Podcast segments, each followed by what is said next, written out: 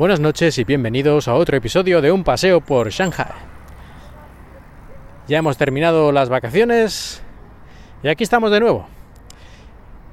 Y aunque el último episodio, el anterior episodio, antes de estas vacaciones, tenía que ver con ciertos temas un poco peliagudos de China, no os preocupéis porque ya estoy aquí, no he sido encerrado en una prisión ilegal a 20 metros bajo tierra con pan y agua. Todavía no.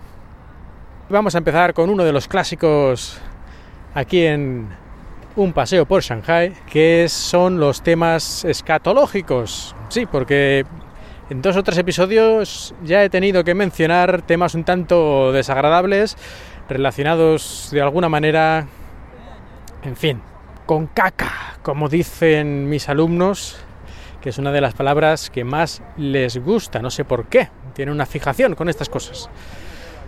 Y vamos a hablar justamente de los retretes, de las letrinas, de los cagaderos, del tigre.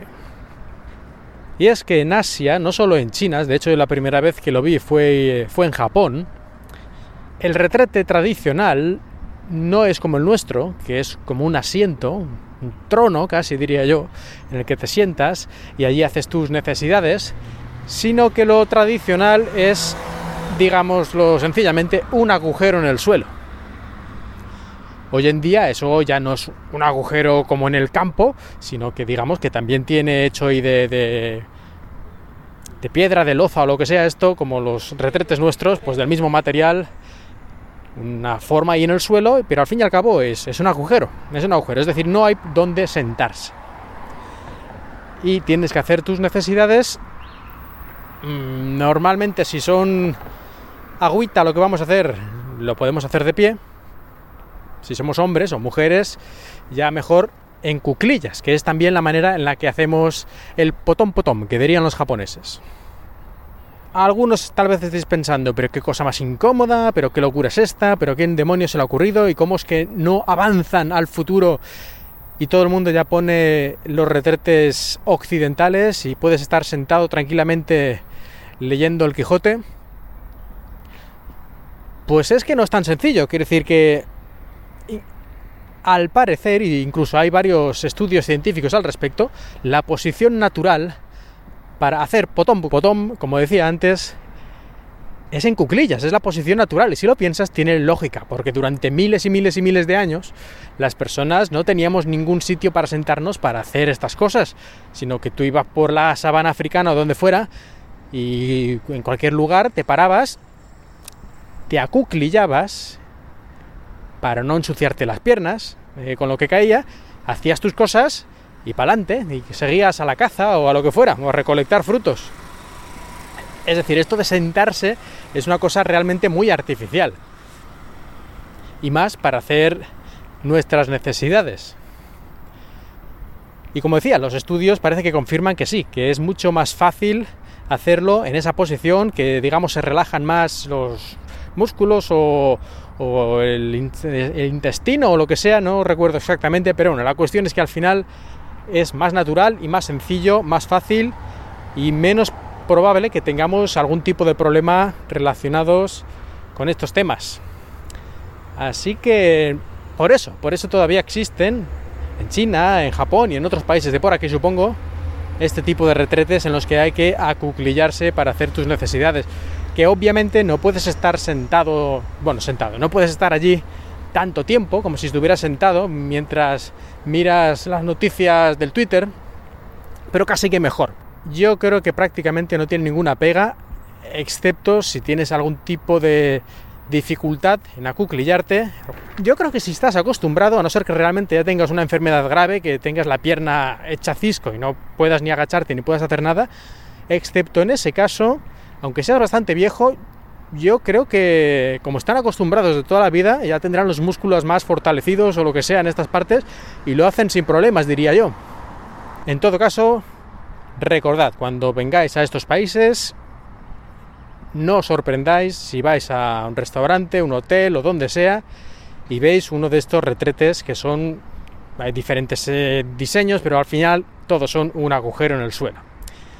Es... Eh, bastante habitual. Hay de los dos, hoy en día, sobre todo en grandes ciudades, puedes encontrar perfectamente eh, retretes occidentales, incluso yo diría que en los centros comerciales y ese tipo de lugares son la mayoría.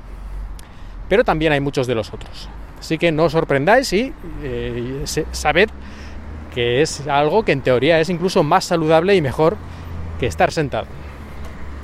Y otra ventaja, por cierto, es que al no tener que sentarte, tampoco hay peligro de coger ninguna enfermedad, ni, ningún virus, ni nada de otra gente, porque no hay contacto. No hay contacto con nada. Así que aunque el retrete estilo oriental esté muy sucio, porque no lo han limpiado, dentro de lo que cabe estás más o menos seguro, porque no vas a tocar nada, no vas a tocar ninguna de las partes del retrete ni de la habitación, a no ser que, que pierdas el equilibrio y se produzca el desastre. Pero que eso no suele ocurrir. Mucha gente cuando va a un, retrete, en un bar, en un restaurante, en un sitio público, incluso en España, pues les da reparo, ¿no? Un poco ahí sentarse a ver, a saber si esto lo han limpiado alguna vez o quién se ha sentado aquí antes. Incluso venden una especie de bolsitas con un papelito plastificado que lo puedes poner encima de la taza para protegerte, ¿no? Para que tu piel no entre en contacto con a saber qué. Pues este problema desaparece con el diseño oriental. Y antes de terminar este, este breve tema, una anécdota relacionada y es que una vez eh, fui a un lugar en el que en una pequeña habitación estaba junto el retrete y la ducha. Una habitación, pongamos, de metro y medio por metro y medio, algo así, una especie de cuadrado. El suelo era este ah, retrete de ah, estilo agujero, que en realidad suele ser como un agujero alargado. Pero bueno, habría que. Luego pondré una foto a ver si puedo en el Twitter, si me dejan. Y si no lo buscáis eh, en el Google, sí. Bueno, pues eh, aquí en el suelo, en esta habitacióncita, estaba este retrete y arriba estaba la, ducha, la, la pera esta de la ducha y tal, con el agua, para ducharse allí. Y aunque en principio parece una guarrada absoluta que esté en el mismo sitio la ducha y el retrete, al final, bueno, teniendo en cuenta que te duchabas con llevando unas sandalias de playa de estas, así que ahí no había mucho problema, pero también si lo piensas, es que cada día aquello se, se limpia con, con el agua de la ducha, y además que cuando te estás duchando, digamos que allí no hay ninguna nada que haga un olor especial, está limpio, está vacío, el retrete, no hay nada dentro. Así que el agua se va por el propio retrete y ya está, es muy eficiente. Chocante. Al principio pones una cara de, ay Dios mío, ¿dónde estoy? Pero un diseño eficiente para tiempos más frugales en los que no había dinero para otras cosas.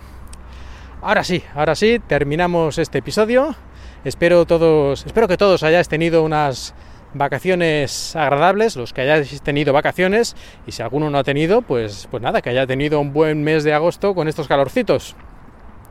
Muchas gracias por escuchar y espero que hayáis disfrutado de este paseo por Shanghai.